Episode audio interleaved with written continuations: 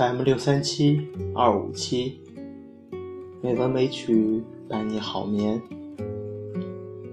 亲爱的朋友们，大家晚上好，我是主播小黄。今天是二零一六年六月二十八日，欢迎您如期来到美文美曲第六百一十七期节目。今天与您分享的文章是《烟波兰》。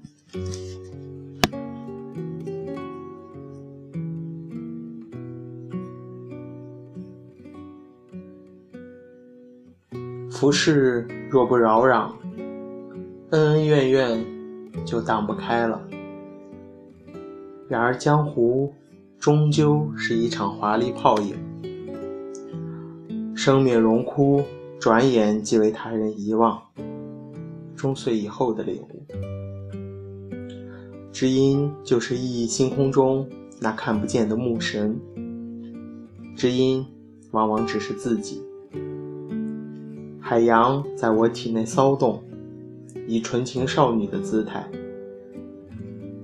那姿态从扭捏渐渐转为固执，不准备跟任何人妥协，仿佛从地心边界向上速冲的一股势力，野蛮的粉碎古老的珊瑚礁聚落，驱赶繁殖中的鲸群。向上蹿升，再蹿升，雨过天空的脸，却在冲破海平面时，忽然回身向广袤的四方散去，骄纵地将自己灌向瘦骨嶙峋的朔岸，浪因而有哭泣的声。我闭眼。感受海洋在胸臆之间喧腾，那澎湃的力量让我紧闭双唇，不敢张口。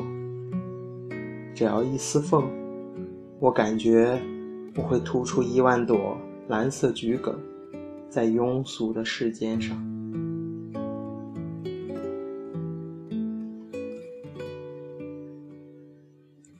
暮秋之夜，坐在地板上读你的字。凉意从脚趾缝升起，空气中穿插细沙般的摩擦声，像两座大洋跋涉万里后在耳鬓厮磨。我被吸引，倾听。这原本寻常的夜，因你的字而丰饶繁丽起来，终于以酒句斗。你的信寄到旧址，经三个月才由旧灵托转，路途曲折。你大约对这信不抱太多希望。首句写着：“不知道你会不会看到这信？你太常给别人废弃的地址，废了的又何止一块门牌？你一定记得。”出了从北头开往新北头的单厢小火车，只有两条路可走，一条是油腻腻的大街，大多数学生走这儿到学校，路较短，但人车熙攘，活生生是一条食物大道；另一条是山路，铺了柏油，迂回爬升之后，再通过半山腰的学校后门。人虽少，但多了一倍脚程。我们愿意走这儿。清早的山峦是潮湿的绿色，远近笼着晨雾，自成一场凄迷氛围。鸟总有几只，不时跃至路面，或莫名的跳转枝桠，惊动了。亘古不移的宁静，却也扩大了寂静的版图。依山路几步之遥，有一座废屋，你一定记得。从柏油小路插入庭院的石径，被野草嚼得只剩几口，废得日月阶段，恩义拒绝。你或许同意，台湾的山峦曾有繁复的人世欣慰，好像见多了沧海桑田，尝尽了世态炎凉之后，有点累，想要坐下来，垂一垂膝头，顺道原谅几个名字，想念几个人，因而那苍茫总是带着微笑的。那院门是两扇矮木栏，斑驳的蓝漆接近惨白，门都脱臼了。有一扇被野蔓缠住，刺了一身花花绿绿的七情六欲。那宽阔的庭院留给我忧伤的印象，像可爱的冤魂积在那儿，等人们喊他的名字，因有说不出口的苦。以致中年淤着散不去的冷。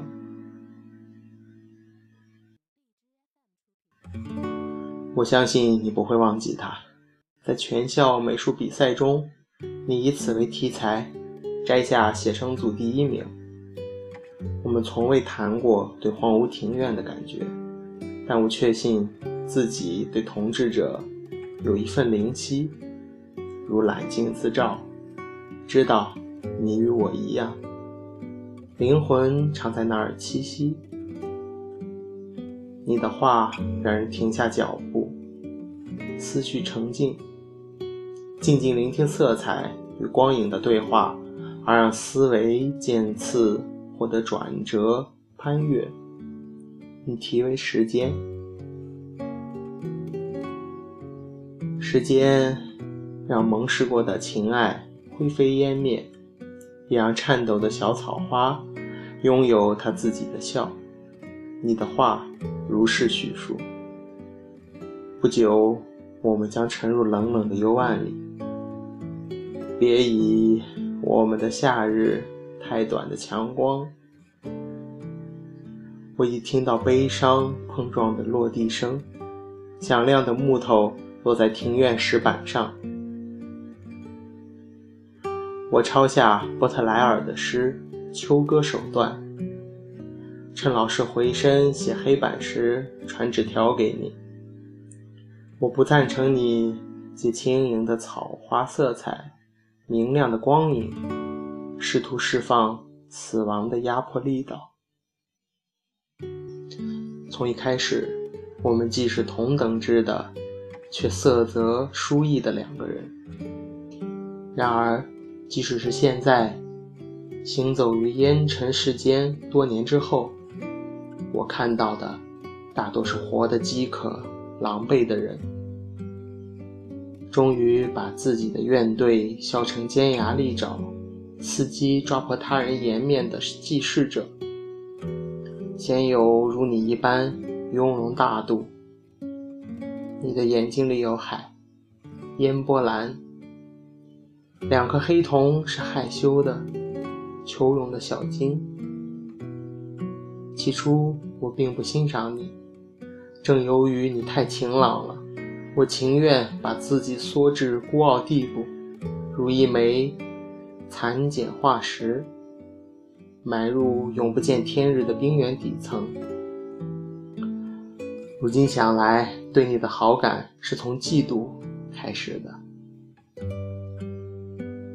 我以为我是最好的，直到素描课告一段落，进入水彩阶段。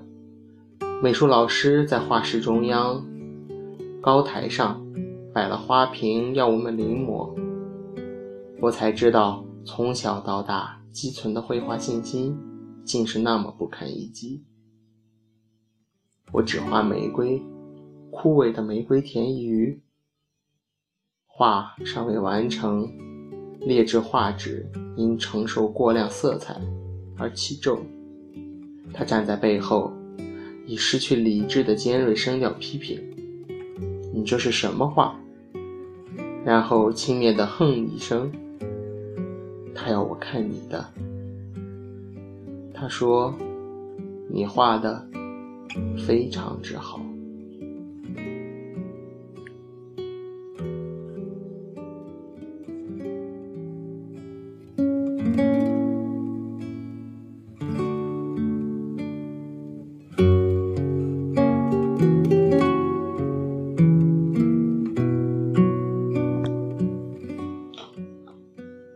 今天的配乐是宁静午后，希望这优美的音乐能够伴您好眠。